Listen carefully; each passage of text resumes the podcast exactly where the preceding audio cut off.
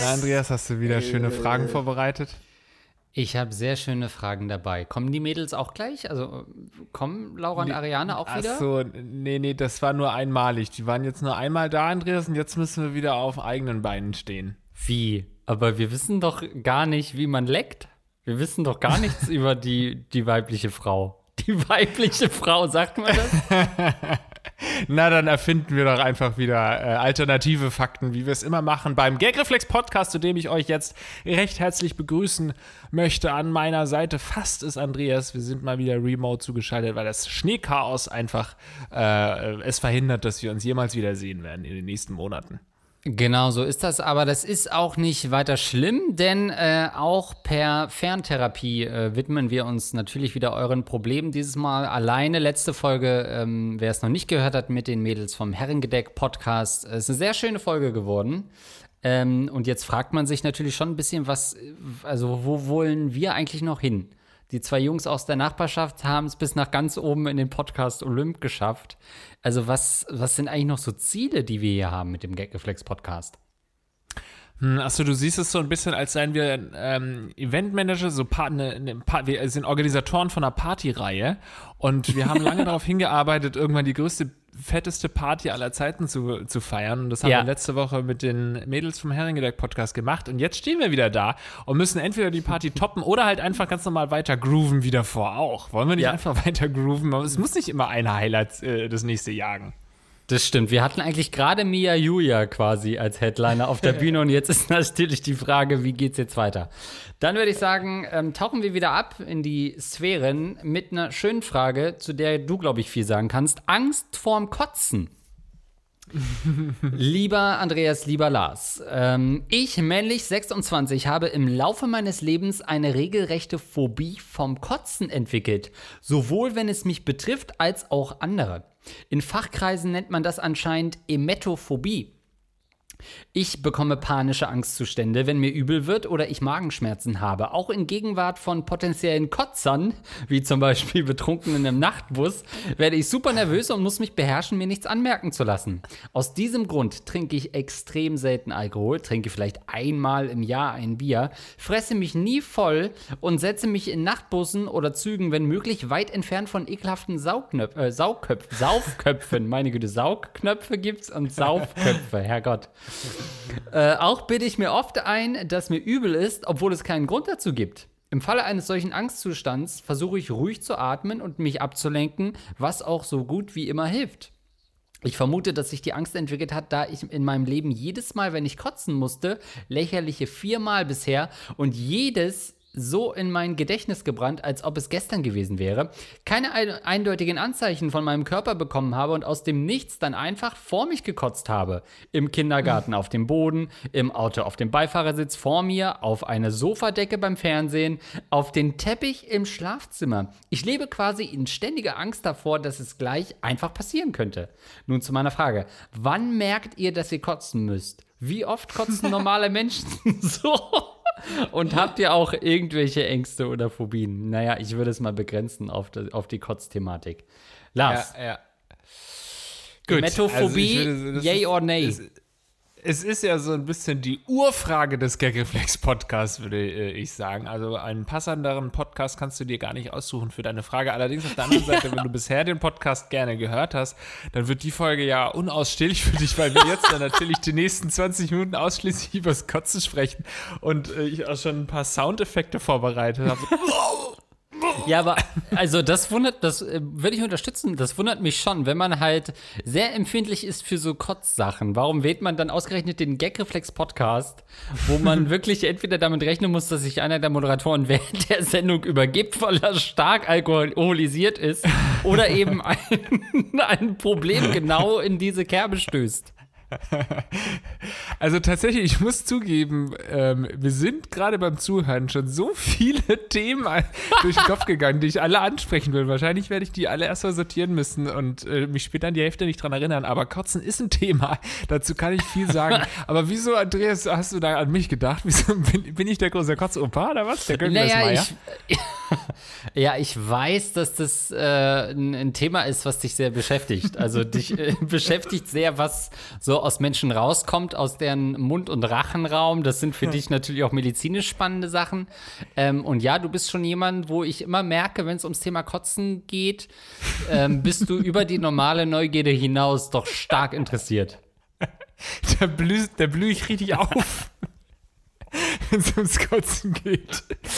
naja, also ich muss, jetzt, ich muss schon dazu sagen, ich finde, um das mal vorweg äh, zu sagen, ich finde Kotzen auch ziemlich ekelhaft und bin eigentlich, ich weiß nicht, ob es jetzt so krankhaft ist wie bei dir, aber ich bin schon auch ähm, da sehr anfällig für, wenn andere Leute kotzen, dass mir auch richtig schlecht wird.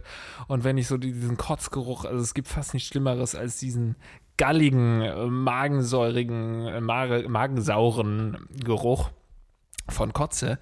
Und auch meinem Hund und so, wenn ich da die Kotze wegmachen muss, da mache ich lieber die Scheiße weg, sage ich ganz ehrlich, als die Kotze teilweise. Ich freue mich jetzt also aufs bin, Aber in deinem Satz. Da muss ein Aber kommen. Aber beim Sex nie mehr ohne. Nein, ähm, aber es ist einfach ein Thema, das ich irgendwie auch ulkig finde. Also man muss ja sagen, ne, ich mag ja ähm, äh, natürlich mag ich sehr gehobenen Humor, äh, wie jeder weiß. Und so Pups und Scheißwitze bei äh, South Park oder so, die sind natürlich alle nicht so mein Fall. Aber äh, eine Ausnahme gibt es dann doch Kotzen. Wenn bei Family Guy oder bei South Park gekotzt wird, dann, dann liege ich auf dem Boden und lache. Wirklich. Mhm. Ja, äh, ähm, kotzt nicht äh, Stan die, die ersten zehn Staffeln eigentlich immer, wenn ihn seine Angebetete anspricht? ja, ja, doch, irgendwie sowas war, war ja, ja. Oder? Also einer, einer der Schüler muss doch immer kotzen, wenn die, äh, hübsche, ja. die hübsche Gezeichnete ihn anspricht. Also ist dir Terence und Philipp oder Phil, die nur furzen, ist dir zu eklig, aber wenn danach nee, die diese Kotzszene kommt, da liegst du auf dem Boden. Da lache ich mich scheckig. ja, wirklich. Also äh, die Pups-Sache, no go, aber kotzen, hell yeah. Auch ähm, so die Szene, ich glaube, bei Family Guy, oder? Wo die sich alle nacheinander ankotzen. Erst der erste kotzt den einen an, dann kotzt der zweite mhm. den zweiten an und so weiter. Also ist, äh, ist auf jeden Fall immer ulkig. Und es ist ja auch, leider Gottes, also es klingt, wenn wir von so Suff-Geschichten erzählen und so, ich meine, wir sind keine 15 Jahre mehr, das ist in keiner Weise in, uh, Bragging oder wir geben damit nicht an, aber es sind natürlich aber viele Geschichten, die, ja, es sind natürlich, es gibt viele Geschichten, die im, in, in Kotze endeten und die ähm, erzählenswert sind. Also zum Beispiel früher haben wir das Wort gehabt, jeder hat wahrscheinlich in seinem Freundeskreis einen eigenen äh, Begriff dafür fürs Kotzen. Bei uns hieß es immer Göggeln und wenn jemand äh, gekotzt hat oder am nächsten Tag nach einer Party wurde immer gefragt, wer hat denn den Göggel des Meier gemacht? Gab es sowas bei euch auch? Das klingt irgendwie wie der Trainer von Arminia Bielefeld oder so, der Göggel ist Meier. Fünftes Unentschieden in Folge. Wackelt der Göggelesmeier. ähm, also irgendwann gab es mal so Göbeln. Äh, aber sonst sind wir doch immer straight, straight outer Kotzen ähm, tatsächlich geblieben. Es wurde aber im Osten auch nicht so viel gekotzt, muss man sagen. Nee? Nee, wir hatten ja nichts zu fressen. da gab es auch weniger zu kotzen. ich würde ja gerne kotzen, aber ich habe seit Wochen nichts gegessen. ja, das ist eine gute Erklärung. Aber bist du einer, es gab ja so in, in Freundeskreisen gibt es ja äh, immer so den einen Typen, der äh, so trinkt wie du auch, aber dann äh, nach einer ein, zwei Stunden oder so ist dem so übel, dass er erstmal kotzt und dann feiert er weiter. Also das ist sogar schon so, dass er das so ein bisschen zur Tradition gemacht hat. Er weiß genau, so nach zwei, zwei Stunden feiern muss ich erstmal kotzen. Am besten er steckt sich sogar noch einen Finger an den Hals. Oder ich habe früher auch dann ihm geholfen, teilweise, indem ich ihm den Finger an den Hals geschenkt habe. Sowas den oder den Bauch gedrückt in den Hals, ja. damit du kotzen kannst. ne, stimmt, das war eher er hat sich den Finger in den Hals gesteckt, ich habe ihm den Bauch geschlagen, sowas, glaube ich. und ähm, weil wir irgendwie dachten, das sei mega smart.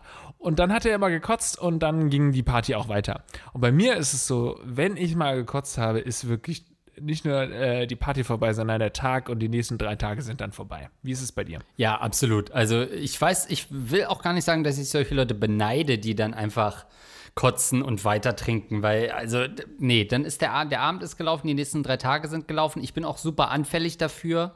Also eigentlich meine halbe Studienzeit ähm, war eigentlich äh, kotzend irgendwo eine, eine Toilettenschüssel umarmen, weil es da für mich erst so richtig losging mit Alkohol trinken und dann natürlich alles äh, durch die Bank weg und nur das Billigste trinken, weil man hat auch kein Geld.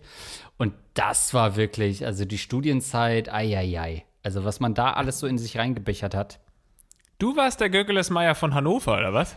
Der Göggelesmeier. Neben dem Vampir von Hannover, Fritz Hamann, äh, gab es den Göggelesmeier. Ähm, ja, da gab es schon, oh, vor allem bei uns wurde so viel Jägermeister getrunken im, im, ähm, im Studienkreis. Da gab es immer mhm. einen, der hat immer Jäger, mit Jägermeister erstmal den Abend eröffnet. Und das, also, da habe ich mich so überkotzt, noch heute, wenn ich das rieche, ähm, ja, ja. wird mir da schlecht. Und das führt uns zu, zu unserem Werbepartner von Jägermeister, ne? Für den haben wir auch eine kleine.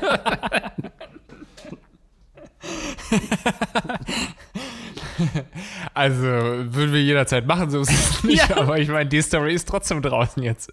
Ja. Ähm, ja, das ist ja auch der Grund, wieso viele sagen, dass ähm, Red Bull, auch das wird einer der nächsten Sponsoren, Red Bull nach Kotze riecht, weil die einfach mit 15 nicht genug bekommen haben davon. Weil auch ja, das äh, ähm, Wodka schmeckt mir nicht, aber mit ordentlich Red Bull kann man sich dann doch reinpfeifen.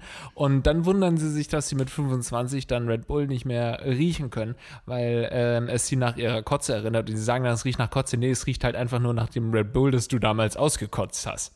Meinst du, der Typ, der damals aus dem Weltall auf die Erde gesprungen ist, hat sich erbrochen dann in seinen, äh, in seinen Raumanzug? Weißt du das noch? Das war doch so eine Red Bull gesponserte Aktion. Wie hieß der denn nochmal? Weiß man nicht mehr. Aber der einfach aus dem Weltall ja, ja. runtergesprungen ist, so 40. Äh, ist auch noch gar nicht lange her, ne? Nee, ne? Ja. Ja. Nee, fällt ähm, mir aber auch nicht ein. Komisch, weil ja, es war ja der erste Mensch, der das je gemacht hat, aber es interessiert sich jetzt schon wieder keine Sau dafür. Ich, äh, weißt du noch, welche Wetten das Folge das war? Dann gucke ich es mal kurz nach. das war der erste Mann, der sich in einen Raumanzug mit Red Bull gekotzt hat. Auch, kann man auch stolz erzählen. Das war die erste Folge nach dem tragischen Unfall. Hat man gesagt, komm, jetzt gehen wir auf Nummer sicher bei den Wetten. oh Gott. Gut, also, also ähm, ich war schon immer derjenige, der gekotzt hat und dafür auch ein bisschen, ähm, ne, weil ich einfach nie, nicht mit so viel klargekommen bin und noch immer unterwegs war mit richtig hartgesottenen Trinkern oder mit trinkfesteren Leuten. Leute, die mhm. irgendwie kurze getrunken haben, Schnaps getrunken haben, was man ja eigentlich nicht so trinkt und dann immer in Verbindung mit, äh, mit sehr billigem Fusel im wahrsten Sinne. Da war das echt immer schon ein Problem. Aber ich muss unserem Hörer mal eins sagen. Es gibt wenig geilere Gefühle als direkt nach dem Kotzen. Also ich finde so dieses Post-Emetto äh, äh, hätte ich fast gesagt. Wenn du wirklich dich ausgekotzt hast und du weißt, es ist dieses Unwohlsein, was davor immer herrscht, wenn man so merkt, Alter, ich glaube, ich schaff's nicht. Das muss wieder raus, was da drin ist, sonst kann ich nicht weiterleben. Ich könnte irgendwie noch jetzt ein Wasser trinken oder Weißbrot essen, aber das sehe ich gleich wieder.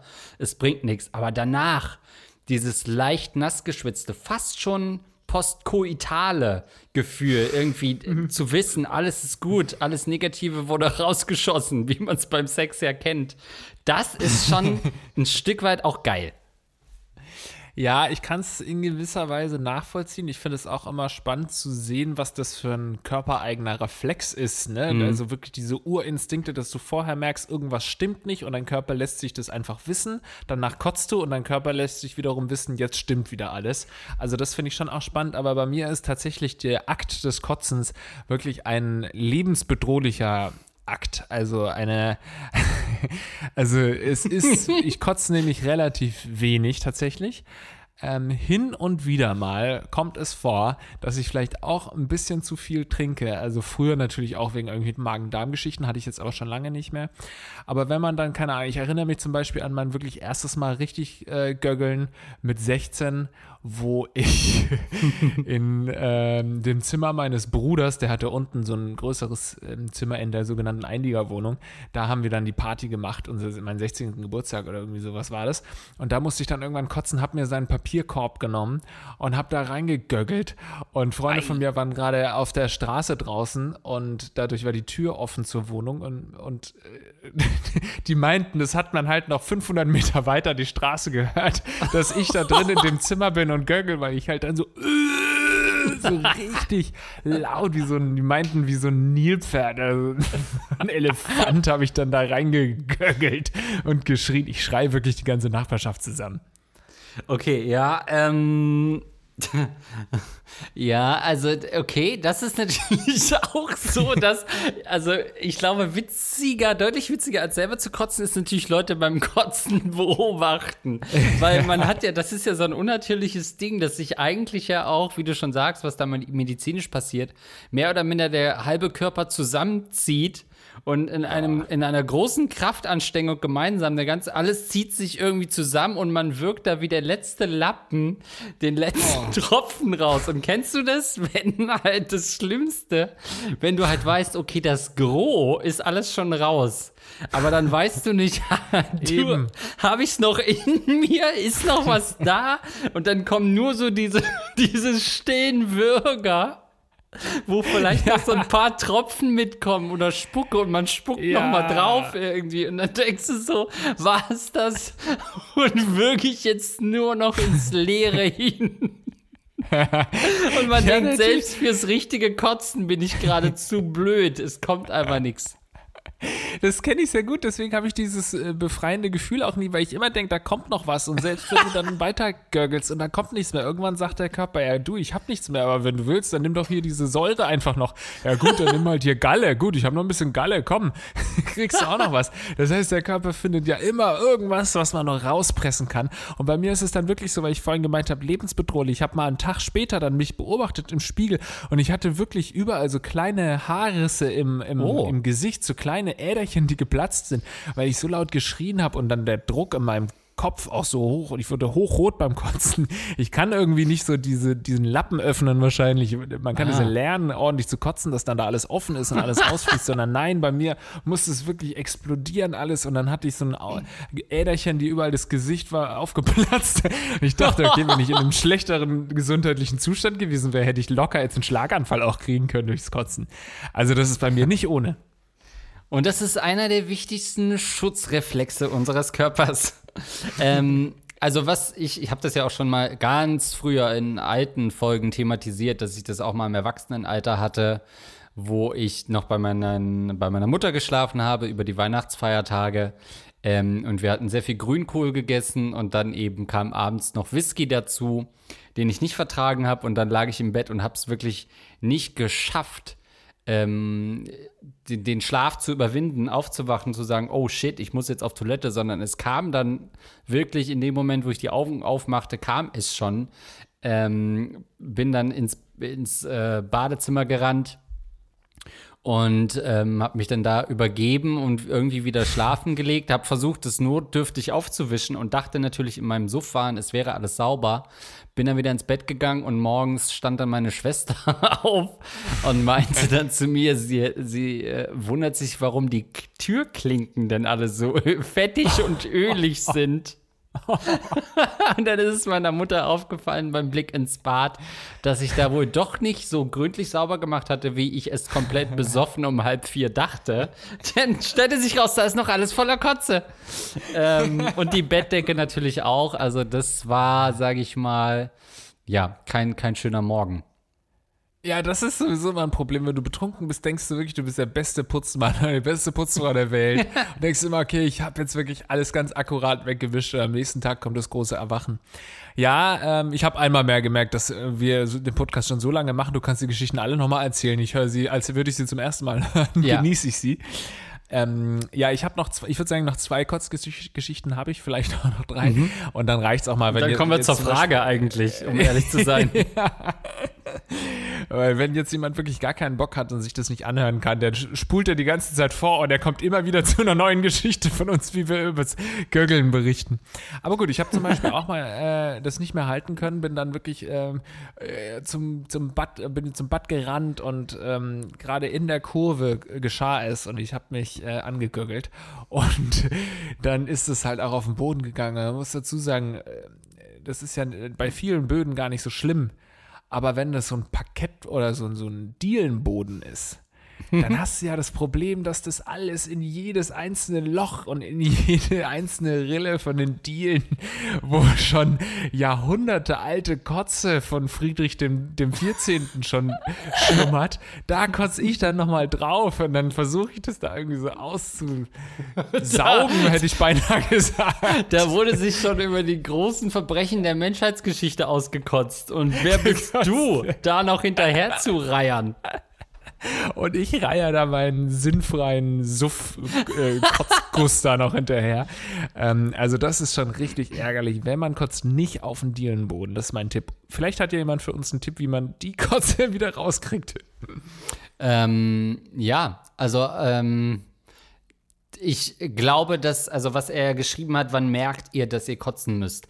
Eigentlich merkt man das immer schon relativ früh. Die Realisierungsphase dauert dann aber noch ein bisschen länger. Also ich zumindest versuche das schon immer noch mit mir selber zu argumentieren, aber man merkt ja, wenn du kein, längere Zeit keinen Hunger hast, du hast dieses berühmte flaue Gefühl im Magen und man weiß, fuck, man ist wie an so einer an so einer, bei so einer Tour de France-Etappe und weiß, okay, die äh, Alpen habe ich zwar geschafft, aber man weiß, die Pyrenäen, das schaffe ich nicht mehr. Ich werde da nicht hochkommen, ich werde runterfahren müssen und mich übergeben. ähm, das geht einfach nicht mehr. Diesen Punkt merkst du ja. Manchmal hast du Glück und du hast halt dann so richtig lange Leidenstage und schaffst es ohne Kotzen. Aber der eigentlich auch schnellere Weg ist ja, es schnell auszukotzen und dann drei, vier Stunden später kann man schon wieder was essen. Das heißt, man merkt das sehr schnell, aber bis man es dann wirklich ähm, sich eingesteht, dass es wohl gleich an die Schüssel geht, ähm, ist dann ein, ein, längerer Prozess. Aber merken tut man sofort. Ja, ich finde es auch ein bisschen schwierig, wenn man sich oft, je betrunkener man ist, desto länger lügt man sich vor, dass man nicht ähm, kotzen muss. Ja. Aber ich finde, ein guter Indikator ist auch bei mir zumindest die Flüssigkeitsproduktion im äh, Mund. Also dann fängst du an, mehr zu spucken und äh, realisierst dann irgendwann, okay, du spuckst, weil du, dein Körper bereitet sich gerade schon mal darauf vor, ein paar Liter Säure durch den Mundkanal zu schießen. und damit du da nicht komplett verätzt wirst. Leute, macht mal die Bahn feucht, da kommt was, Jungs. Also das ist auf jeden Fall schon mal ein guter Hinweis dafür, wenn deine Speichelproduktion angeregt wird. Das ist dann wohl dem, das sind so ein bisschen wie die Geburtswehen des Betrunkenen. Also die Geburtswehen des Betrunkenen ist Speichel. Da weißt du, jetzt geht's gleich los, jetzt kann das Kind gleich geboren werden. Das sind doch wahrscheinlich aber auch dieselben Muskelgruppen, die da angezogen äh, werden, oder? Ich glaube, als schwangere Frau darfst du doch auch bestimmt nur keinen Alkohol trinken wegen des Kotzens, weil das dann sein könnte, dass du das Kind zu früh rausschießt. In, oh schön Gott. in Magensäure geboren. ja. Stell dir vor, man würde so mit einem Schwall Säure geboren werden und alle müssten erstmal raus aus dem, aus dem Zimmer, aus dem Kreis. ich glaube, es ist ein Junge. Nicht anfassen. Ja, ähm, ja, das wäre also Speichelproduktion und vielleicht einfach lieber früher als später sich eingestehen, dass man ans Klo gehen sollte. Natürlich so diese Technik mit dem Finger in den Mund stecken perfektionieren. Viele können das ja gar nicht, weil sie entweder keinen Wirkeflex haben oder der schon irgendwie so ähm, trainiert ist, dass da nichts mehr passiert. Das gibt es ja auch. Ähm, das kann ich allerdings auch nicht so gut. Ich bin, ich bin wirklich kein guter Kotzer. Deswegen muss ich habe auch in meinem Leben noch nicht häufig gekotzt. Deswegen kann mhm. ich ja auch zu jedem Kotzding eine Geschichte erzählen, äh, weil ich mich an fast jedes Mal erinnern kann. Ich sag mal, ich habe unter 20 Mal gekotzt. Gut, das ist jetzt wahrscheinlich nicht, äh, nicht rekordverdächtig, aber es gibt schon Leute, die 20 Mal im Jahr kotzen. Ja, das stimmt. Ja, also was für ihn natürlich, wenn er jetzt viermal so richtig schlechte Kotzerlebnisse hatte, ne, da kann ich verstehen, dass er natürlich da ein bisschen gebrandmarkt ist. Ähm, normalerweise würde man ja zu so einer Schocktherapie raten, also sich wirklich mit der, mit der, mit dem Auslöser der Angst konfrontieren.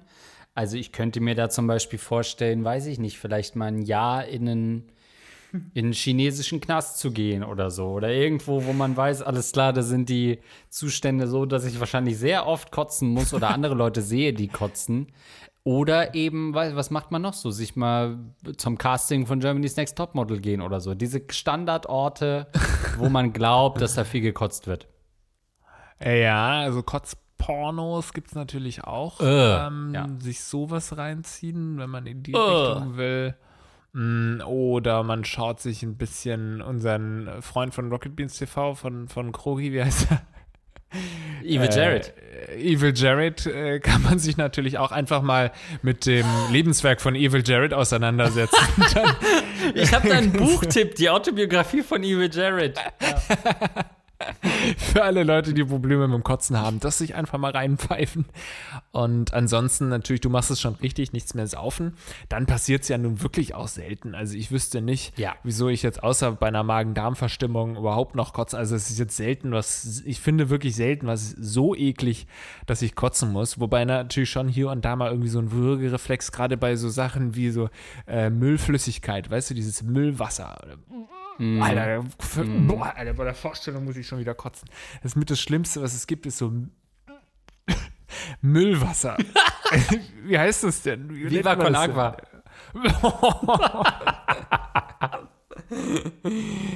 Das ist ein ganz tolles Wasser, das weißt das du genau. Das sind unsere lieben Kollegen und Freunde, alles gut. Ja. Dir ist nur keine andere Marke gerade eingefallen. Nee, weil ich nur das kenne. Becks. Nestle naja. gibt's noch natürlich, aber das war Ja, das, das wäre ein schöner politischer Gag auch gewesen.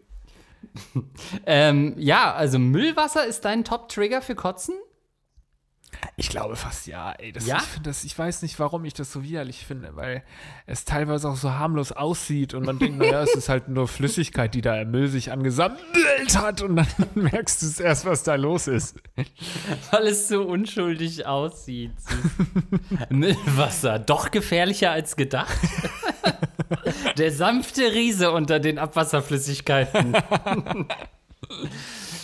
ja, also viele sagen ja immer, wenn sie andere Leute kotzen sehen, ist das äh, deren äh, ja. äh, Haupt, Haupttrigger, was natürlich so eine Spirale des, äh, des Kotzens mhm. dann äh, erzeugt, was du ja liebst wiederum bei Family Guy und Co. Ja, ähm, finde ich ulkig.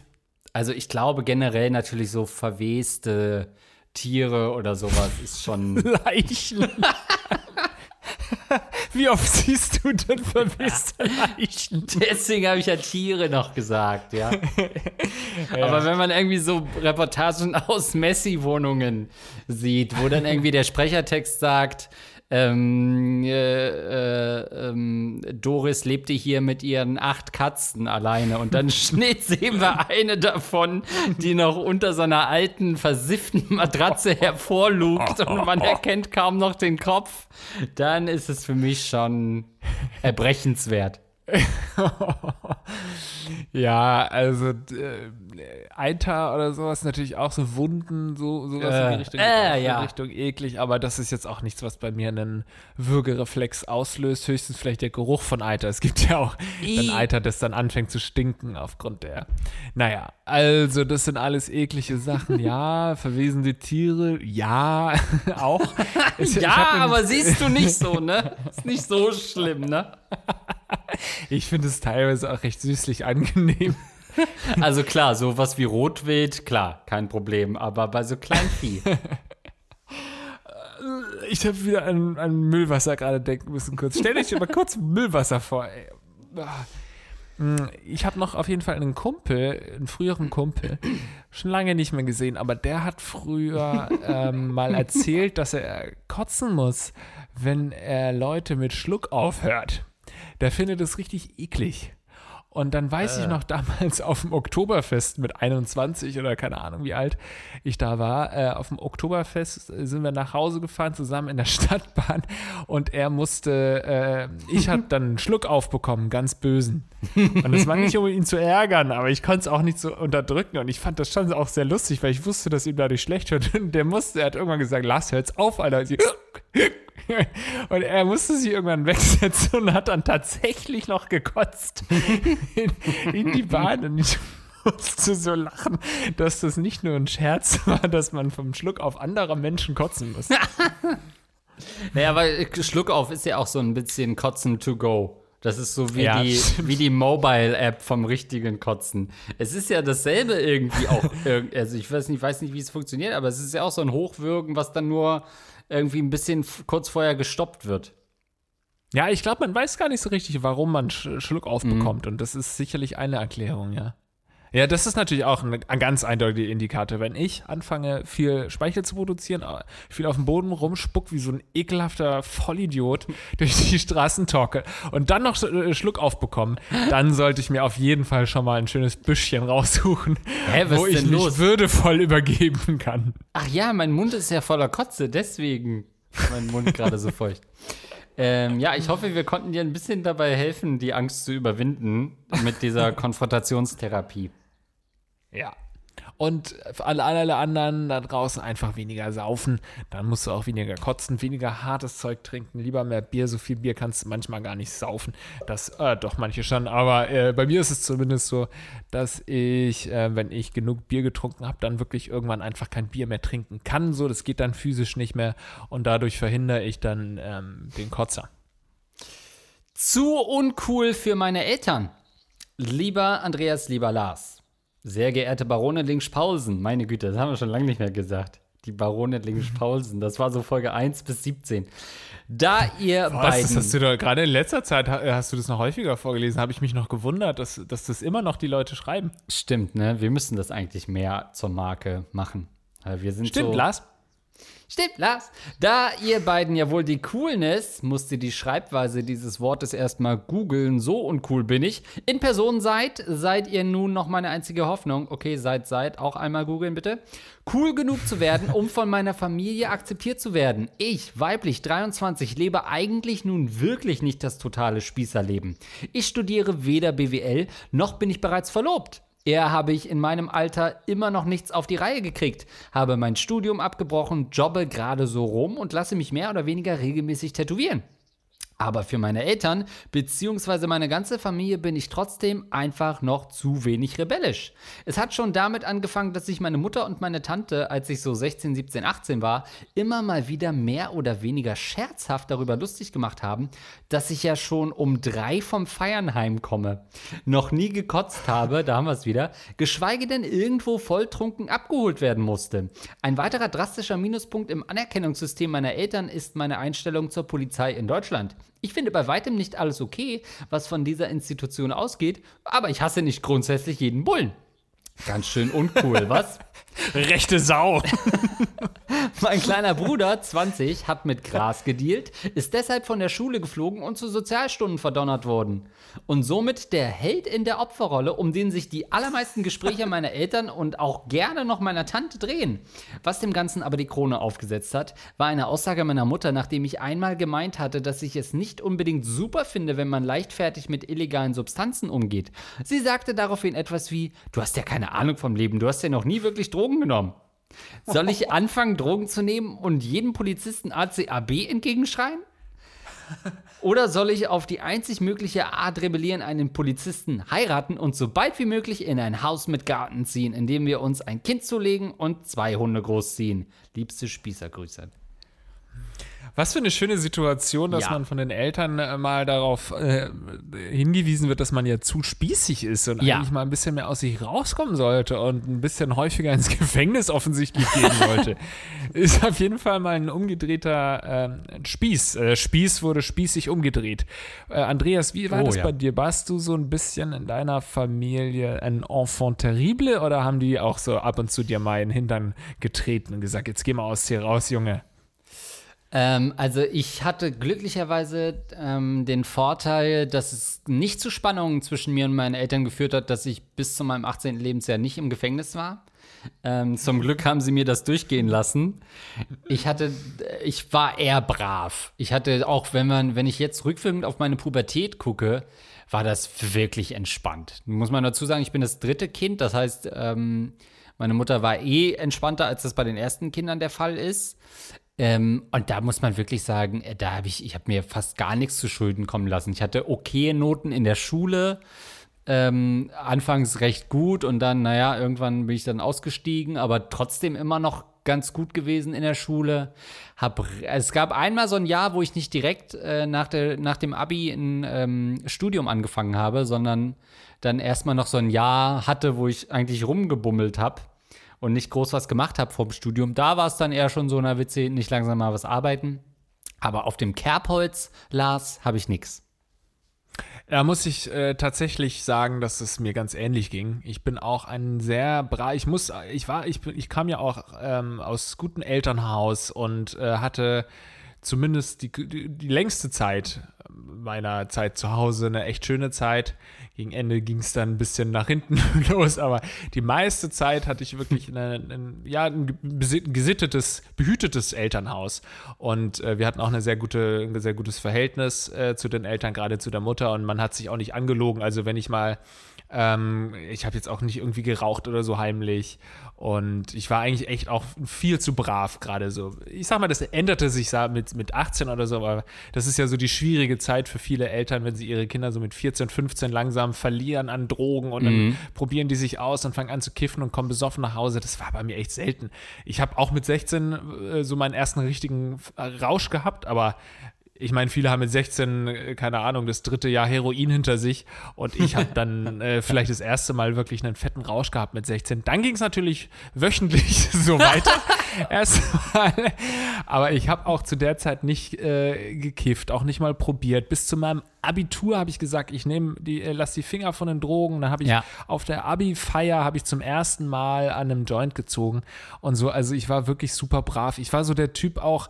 Da haben zum ersten Mal meine Eltern auch gesagt, was ist denn mit dir los? Ich war mal joggen und ähm, das, da muss ich schon, keine Ahnung, sieb, 17 gewesen sein oder so. Ich war joggen und dann ähm, haben, äh, haben die mich gefragt, was machst du denn da mit deinem Ausweis? Und ich gesagt, naja, wenn die Polizei einen anhält, musst du dich ja ausweisen können. Und dann haben die gedacht, meine Herren, also du bist ja nun wirklich obrigkeitshörig. Du musst ja, wenn du joggen gehst, nicht. Und ich habe das echt noch lange gemacht, weil ich dachte, ja klar, wenn die, wenn äh, das System das so von mir verlangt, verlangt also teilweise war ich schon sehr ähm, obrigkeitshörig, ist wahrscheinlich das, der falsche Begriff, aber sehr brav. Ich war sehr brav, hätte auch nie was gegen die Polizei gesagt und so weiter. Und das kam alles erst später, dass ich so ein bisschen ähm, aus mir rausgekommen bin, was die illegalen Dinge angeht und so ganz, ganz leise mal dummer Polizist so ins, ins Lenkrad geflüstert hast und damit äh, gegen das System rebelliert hast. Ja, also das ist ja sowieso eine Sache, die ich auch, da bin ich auch heute nicht dabei. Ne? Ich bin auch heute keiner, der ACIB den Polizisten hinterher ruft, was nicht heißt, dass man äh, nicht A, einzelne Polizisten kritisieren muss und B, auch das komplette System untersuchen muss und da gegebenenfalls eben auch an große Teile der Polizei auch Kritik ausüben muss und so weiter. Aber trotzdem äh, ufert das ganz oft bei vielen Leuten in so ein generelles Bashing. Und äh, ich bin gegen generelles Bashing bei äh, anderen Situationen, gegen generelles Bashing zum Beispiel auch von, von Flüchtlingen oder so. Also muss ich auch gegen ein generelles Bashing von allen Polizisten sein und Polizistinnen. Ähm, gleichzeitig kann man natürlich auch das System kritisieren, das stimmt. Aber trotzdem geht mir das oft viel zu weit und das ist einfach so, äh, ja, dann, ja, egal, das ist so ein Bubble Talk gerade. Ähm, ja, und trotzdem, liebe Hörerin, sind wir doch jetzt die Coolness in Person. Trotz dieses braven, dieser braven Puber Pubertät, fast schon langweiliges Aufwachsen von uns. Ähm, es gibt also noch einen Weg danach. Man kann trotzdem noch hinten raus cool werden, auch wenn man am Anfang ähm, nicht einmal verhaftet wird. Ist das möglich? Ja, und wir sind uns natürlich auch total einig, dass es schon eine sehr weirde Einstellung deiner Familie ist, dir äh, vorzuwerfen, dass du nicht besoffen im Graben liegst. Also das ist nur wirklich nichts anstreben, äh, nichts, nichts äh, äh wonach man streben sollte. Ja, jetzt muss ich mich kurz übergeben. ähm, das ist halt eine Sache, die man vielleicht mal in der Pubertät ausprobiert, aber wenn das bei dir ausgeblieben ist, meine Güte, warum solltest du jetzt mit 24 äh, oder wie alt du bist, anfangen, die Sachen nachzuholen, die man in der Pubertät aus Versehen macht, nämlich besoffen im Graben zu liegen? Ähm, also da lass dir äh, mal nichts vorwerfen. Ja, ich stelle mir das Elternhaus auch so vor, irgendwie die Mutter kommt nach Hause, äh, sag mal, hast du was von unserer Tochter gehört? Ähm, die ist gestern Nacht nicht nach Hause gekommen. Seit acht Stunden ist ihr Handy tot und beide so sagen: Ach, geil, ey. Richtig cool. Ach, toll. Dann hatte die einen richtig geilen Abend. Das freut uns. und anstatt, wo bist du, wo bist du, auf WhatsApp ja. zu schreiben, dann so gut gemacht, super, ich bin gut stolz gemacht. Und sie liegt im Graben, besoffen und vollgekotzt. Polizei ja, ähm, klingelt, äh, wir müssen leider über ihre Tochter reden. Ihr scheiß Bastarde! Jetzt, hat, jetzt lebt sie einmal ihr Leben. Ja. Naja, nicht so richtig mehr, muss man sagen. Ihre Tochter. Also, ähm, ich finde es schon, muss ich jetzt auch äh, eine andere Seite einnehmen, auch ein bisschen weird, wenn, wenn, weißt du, so Leute super Streber ihr ganzes Leben lang sind. So Streber meine ich jetzt nicht gute Noten, sondern eben genau solche Leute, die auch Ärger immer aus dem Weg gegangen sind und nie auf Partys gegangen sind und nicht einmal abgestützt sind. Ich sage nicht, dass man das muss, ich würde es auch niemandem vorwerfen, aber ich persönlich finde schon, dass das ein bisschen schräg ist, wenn jemand dem komplett. Nee, was heißt schräg? Das ist dann einfach nicht so mein, mein, meine Wellenlänge. Ich mag ja die Abgründe ja. in Menschen, Andreas, das weißt du. Und wenn jemand so gar keine Abgründe hat und immer nur ganz brav war und sich an alles gehalten hat und äh, immer nur auch den sichersten Weg äh, gegangen ist und auch nie ein Risiko eingegangen ist, dann finde ich das nicht so interessant, sagen wir es mal so. Richtig, für dich ist Leben am Limit natürlich gerade, was du beobachten kannst, immer sehr spannend. Ähm, ich, ja, ich, ich dachte erst, du gehst in eine andere Richtung. Also klar, diese Stereotypen kennen wir aus, weiß ich nicht, American Pie und Co. Es gibt immer in so einer Clique, in solchen Filmen, gibt es immer einen Langweiler, der irgendwie noch mhm. nie was erlebt hat. und natürlich dann in, im Laufe des Films zum ersten Mal eine Frau küsst, so ungefähr, oder ein Mann. Ähm, das ist natürlich, ne, diese Stereotypen kennen wir, das wollen wir alle nicht sein, weil die auch immer als uncool skizziert werden. Aber auf der anderen Seite, niemand will auch wirklich coole Eltern haben, beziehungsweise coole Eltern ist Quatsch. Das sind ja schon fast verantwortungslose Eltern, die unsere Hörerin hat, weil dann hat man ja, also ist die, die, das Problem, sich dagegen aufzulehnen, ist ja richtig schwer. Das geht einfacher, wenn die Eltern brav sind und man dann, wenn man dann mal irgendwie sich einen Fehltritt leistet, hat man sich schon irgendwie rebellisch verhalten. Das, diese Chance gibt es ja für sie fast gar nicht, dass sie überhaupt äh, mal so ein bisschen äh, Grenzen austestet bei ihren Eltern, wenn ihre Eltern sofort sagen, ja, finde ich geil, ähm, drehst du mir gleich noch einen Joint mit. Ach, weißt du, was mir dann dadurch fällt mir jetzt ein, meinst du, das ist eine Strategie der Eltern einfach? Weil man ah. weiß ja, dass sich die Kinder aufbegehren und genau das Gegenteil von dem machen, was die Eltern einem raten. Und die haben sich gesagt, ey, wir sagen jetzt unserer Tochter einfach immer, eskalier doch einfach, sauf doch mal und so weiter, weil sie wissen, dass du genau das Gegenteil machen wirst. Meinst du, das ist einfach einem perfiden Erziehungsratgeber äh, entsprungen? Diese Sache, diese, diese so umgekehrte Psychologie. Also es würde natürlich, weil sie ist ja jetzt schon an dem Punkt, dass sie selber sagt, weißt du was, am liebsten heirate ich früh und äh, ähm, lebe ein spießiges Leben äh, mit einem Eigenheim und Kindern. Ist das vielleicht wirklich der Plan der Eltern? Finde ich einen, einen guten Ansatz. Das fände ich so schön, wenn es wirklich irgendeinen Ratgeber gäbe, in dem steht, biet, äh, steht bieten Sie Ihrer Tochter doch mal ein Gläschen äh, Heroin an. Gläschen. äh, dann wird sie es garantiert nicht anfassen. ein Gläschen. Aber ich gönne mir ein Gläschen Hero. Jetzt, jetzt wurde das so äh, erörtert, es gibt es ja schon, ne? Es gibt ja schon immer auch so Stereotypen, auch wieder in Serien und Filmen, wo dann irgendwie die Eltern oder die Mutter so hippie-mäßig ist oder sehr äh, emanzipiert ja. ist oder der Vater so komplett ähm, tolerant gegenüber allen und so weiter. Und dann die Kinder sich da wirklich mit auflehnen, indem sie besonders spießig sind und das dann irgendwie äh, zu Konflikten führt. Das finde ich natürlich ist schon ganz spannend, wenn das am Ende dazu führt, dass es halt Reibungen gibt, weil eben das Kind sich für einen fast schon konservativen Lifestyle entscheidet oder ein altmodisches äh, Leben entscheidet und relativ früh ähm, eben auch Entscheidungen trifft, wie Kinder kriegen, heiraten, die man sonst vielleicht erst aufschiebt. Finde ich eine ganz spannende Dynamik. Ja, das stimmt, aber wie du auch gesagt hast, niemand will ja solche Eltern haben. Auch also alles, was cool ist, wird ja dadurch uncool, dass es die Eltern cool finden. Für gerade für, für junge Menschen ich glaube, mittlerweile sind wir aus dem Alter raus. Also, wenn meine äh, Mutter jetzt eine Serie cool findet, muss ich die nicht unbedingt scheiße finden. Ähm, aber damals ist es schon so, irgendwie, keine Ahnung, äh, Papa fährt Motorrad oder keine Ahnung, äh, fängt auf einmal an, Breakdance zu machen, so was ja viele Väter gemacht ja. haben in unserem Alter. Ja. Dann findest du es auf einmal nicht mehr cool und hörst stattdessen Jazz. So, das kennt man ja. Ähm, aber ich muss man Vati muss ja auch noch, dazu sagen. Vati ja, holt mich heute nach dem B-Boy-Training ab.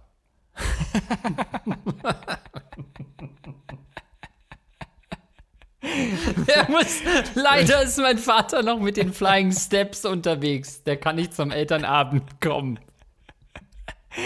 B-Boy Stefan heißt doch dein Vater als Spitzname. Oh B-Boy vor allen Dingen. Wie der Breakdance gar nicht? Ach nee, der Name hat eine andere Bedeutung. Ach, herrlich. Ähm, Onkel Jörg ist nämlich wirklich dein Vater. Ja. Ey, okay, je, jeder Name, äh, jeder deutsche Name, wenn du B-Boy davor machst, ist es immer lustig. B-Boy Jörg. B-Boy Andreas. B-Boy Tees, finde ich gut. B-Boy Tees. Ähm, das klingt wiederum wie ein Online-Handel für Breakdance-T-Shirts.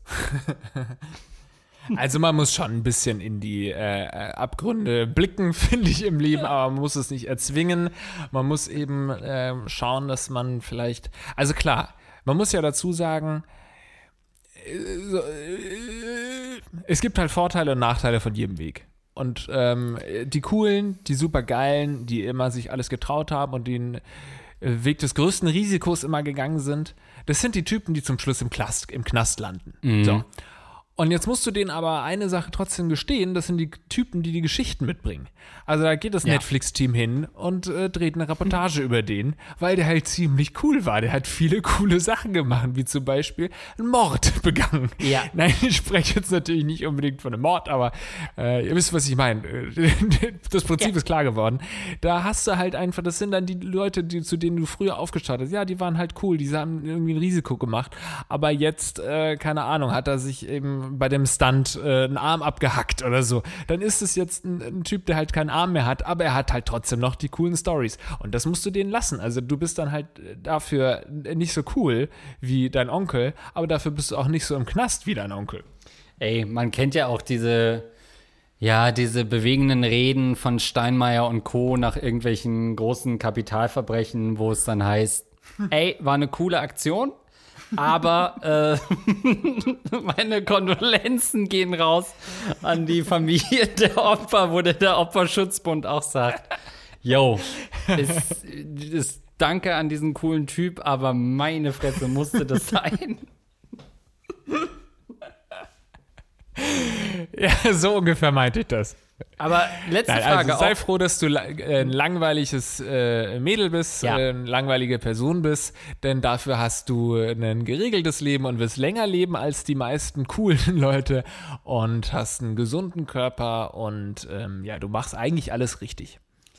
Fanden dich deine Eltern jemals cool, Lars? Oder deine Familie im erweiterten Sinne? Also, was du jetzt so beruflich machst, wie du vielleicht so bist.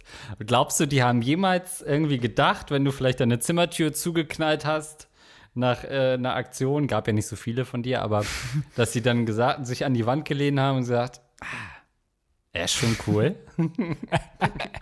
Ja, ich habe zum Beispiel, ich bin mal nach Hause gekommen, dann hat es nach Fenchel gerochen. Ich mochte kein Fenchel. Ich bin hochgerannt, habe die Tür zugeschlagen, habe gesagt, ich hasse Fenchel. Ich glaube schon, dass die dann da standen und gesagt haben, boah, der Junge ist echt cool. Das ist echt eine coole Socke. Scheiße. Nein, also ich würde sagen, so meine Mutter ist äh, der supportivste Mensch, most supportive girl on the world, in the world. Also sie unterstützt mich, hat mich immer schon unterstützt. Und wenn, selbst wenn sie irgendwie mal Sachen wahrscheinlich weird fand, wenn ich jetzt irgendwelche Lebenswege eingeschlagen habe, dann hat sie mich das nie spüren lassen. Also da habe ich schon immer das Gefühl bekommen, dass ich ein mega cooler Typ bin. Aber grundsätzlich ähm, weiß ich nicht, ob jemand. Äh, ich glaube, man kann viel über mich sagen, so. Wenn man es wirklich gut mit mir meint, kann man sagen, das ist echt ein, ein netter Typ, das ist ein empathischer Typ, das ist ein vielleicht auch lustiger Typ. So, das sind Dinge, die, wenn man es Ja. nett mit mir meint, die kann man über mich sagen. Aber ich glaube, es gibt wenig Leute, die sagen, "Ah, das ist schon, das ist schon echt ein cooler Typ. Das ist schon echt ein cooler Typ. Ich sehe mich schon so manchmal, muss ich sagen. Wenn ich so eine Sonnenbrille auf habe, ein cooles Outfit an, dann laufe ich so durch die Straße, dann fühle ich mich schon manchmal richtig cool. Und dann sehe ich halt, wenn ich dann sage mal ein Foto von mir, dann sehe ich das Foto und denke, naja, ich weiß nicht, ob das unter, unter cool fällt. Es sieht halt immer ein bisschen lustig aus.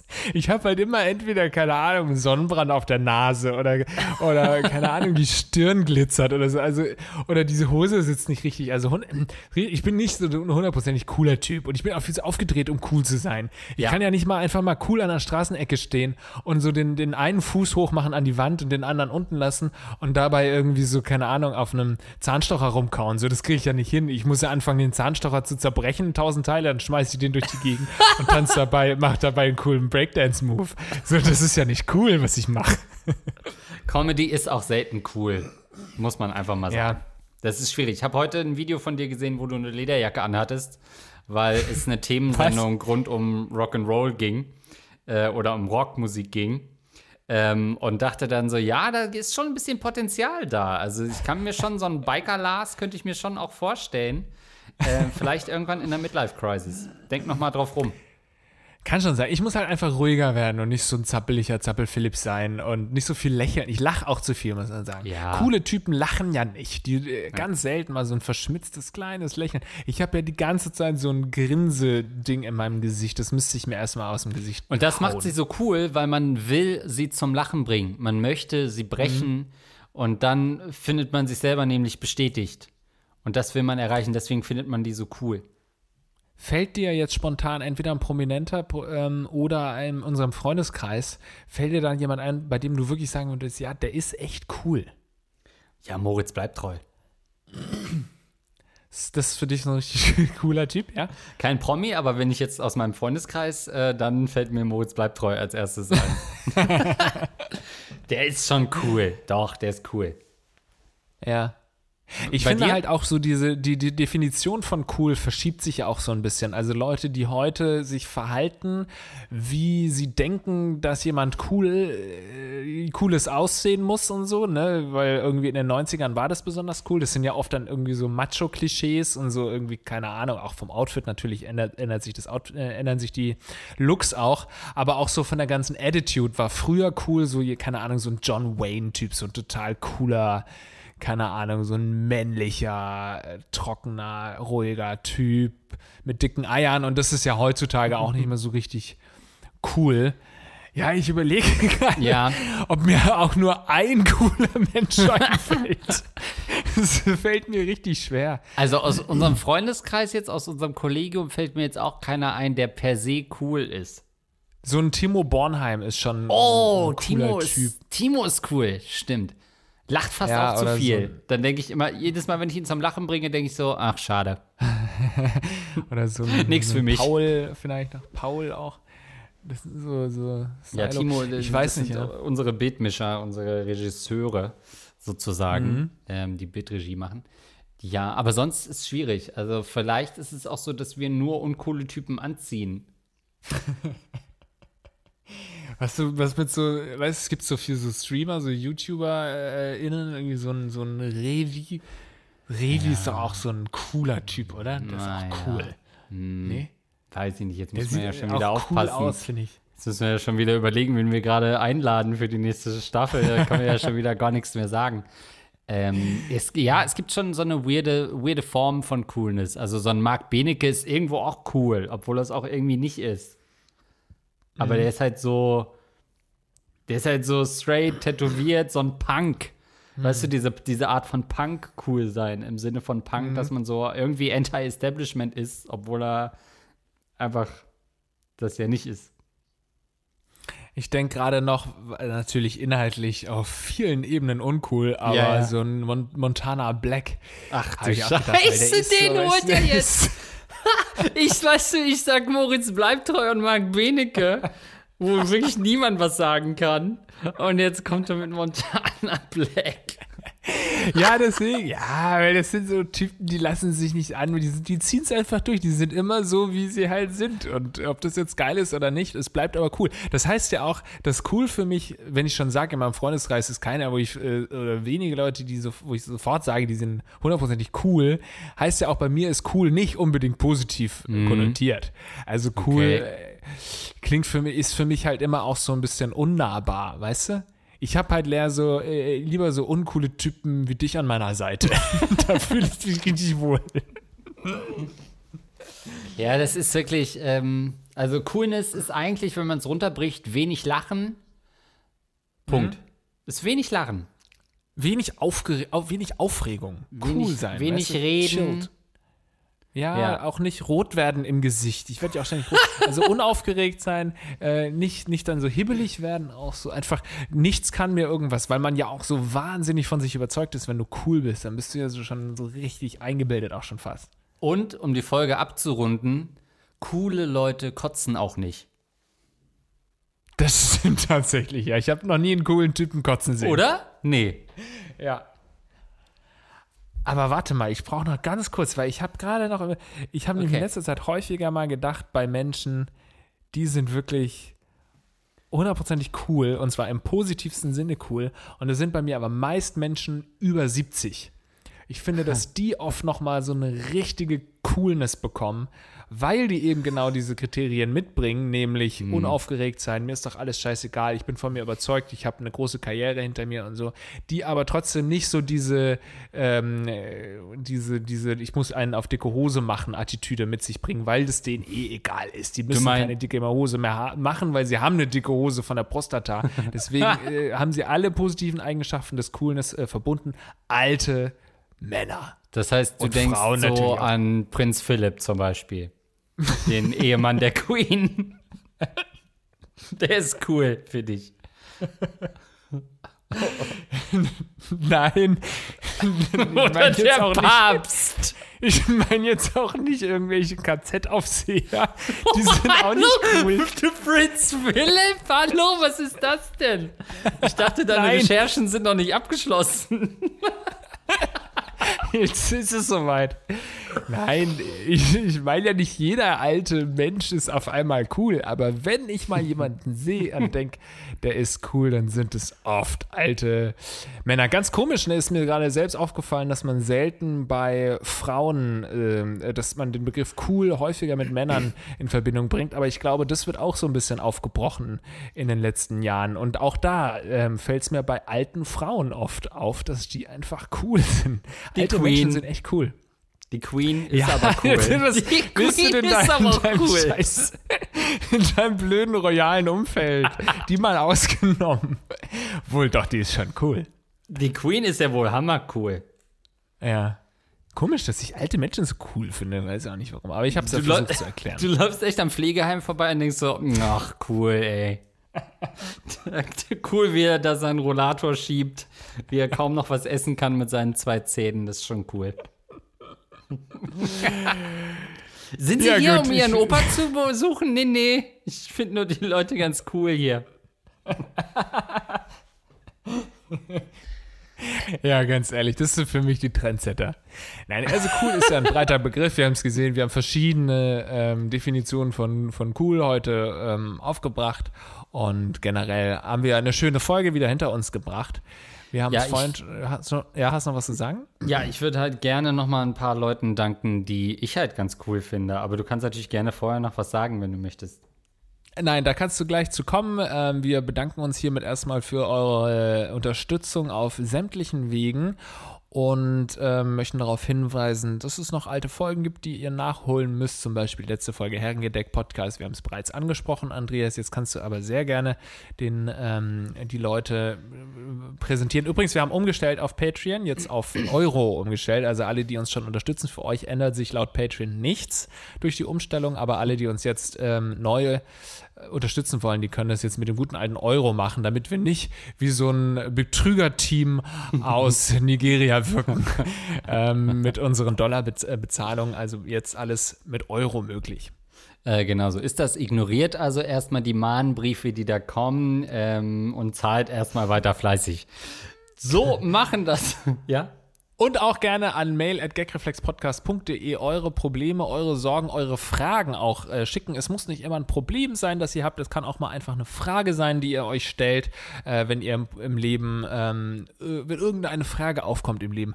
Haut sie gerne raus. Mail at gagreflexpodcast.de. Jetzt aber, Andreas. Genau so ist das. Zunächst mal einen ganz großen Dank an Basti Winkler, unser Rattenkönig, der uns mit 25 Euro unterstützt. Meine Güte, war die Kohle schnell weg, kann ich an der Stelle sagen. Außerdem, großes Alles Dankeschön wieder ausgekotzt. an unsere 10 Dollar, wollte ich sagen, aber es ist jetzt 10 Euro Unterstützer, nämlich Alexandra Footage. Andy Scheuer Intim Deo, Benji, Captain Jizz Fresh Imbiss, die Dog Skeleton, Dark Reaver 91, das Goldene Prinz Albert Piercing, da hast du es wieder, der ist auch cool. Prinz, Prinz Albert ist auf jeden Fall auch cool. Reinfänger von Namen, ähm, der Kimmenreiniger, Dr. Dicht, Edmund Denzel, Eduard K., Hans Gock, Hilfe, meine Verlobte liebt Lars, neu dabei. Herzlich willkommen. ähm, Los Cup den Samenleiter, auch neu dabei. Sehr schön. Danke auch an Niklas Ostern bei den Dosenkohls. Guck mal, aktualisiert. Osterfest steht vor der Tür. Schmidtli, Hiddly Du und äh, Feri, der hochbegabte Ficker. Luxen, wer das vorliest, ist ein Spasti-Lol. Und der letzte Name heißt, und das waren, glaube ich, alle. So heißt der letzte 10 Oh, äh, ey. Euro Unterstützer. Habe ich jetzt extra nochmal gestoppt und den ans Ende gepackt, damit sein Gag funktioniert, aber ich musste ihn jetzt einmal erklären. Ach, schade, er war gar nicht äh, zum Schluss. Ich dachte, er hätte irgendeine Zeichenkombination vielleicht davor gemacht, dass es dann tatsächlich ganz hinten ankommt oder so. gut, äh, aber trotzdem natürlich sehr schön. Ich finde es gut, dass ihr euren Namen regelmäßig anpasst, damit wir auch wirklich überhaupt nicht wissen, wer uns da unterstützt. Nein, also das finde ich immer ganz funny, ist ein süßer Running Gag, kann man nichts sagen. Wir bedanken uns aber natürlich auch auf allen ähm, äh, anderen Wegen äh, für die Unterstützung, zum Beispiel auch via PayPal. Vielen Dank an Amanda, die uns äh, ganz toll unterstützt hat und ähm, auch an André. Ähm, vielen herzlichen Dank. Da sind wir als mail at gagreflexpodcast.de auch auffindbar. Leute, äh, abonniert den Kanal, lasst ein Abo da und schreibt eine schöne Bewertung auf iTunes. Da freuen wir uns wie die kleinen Ratten drüber. Habt eine schöne Woche. Ähm, Andreas, wir sehen uns morgen. Ne? Sehen wir uns morgen? Für den Zuhörer komplett uninteressant, aber ja. Bis dann. Nee, ich glaube, wir sehen uns morgen gar nicht. Ne? Nee. Nee, Shit. Und aber wir hören uns morgen. Ne? Ja. Na gut. Dann tschüss.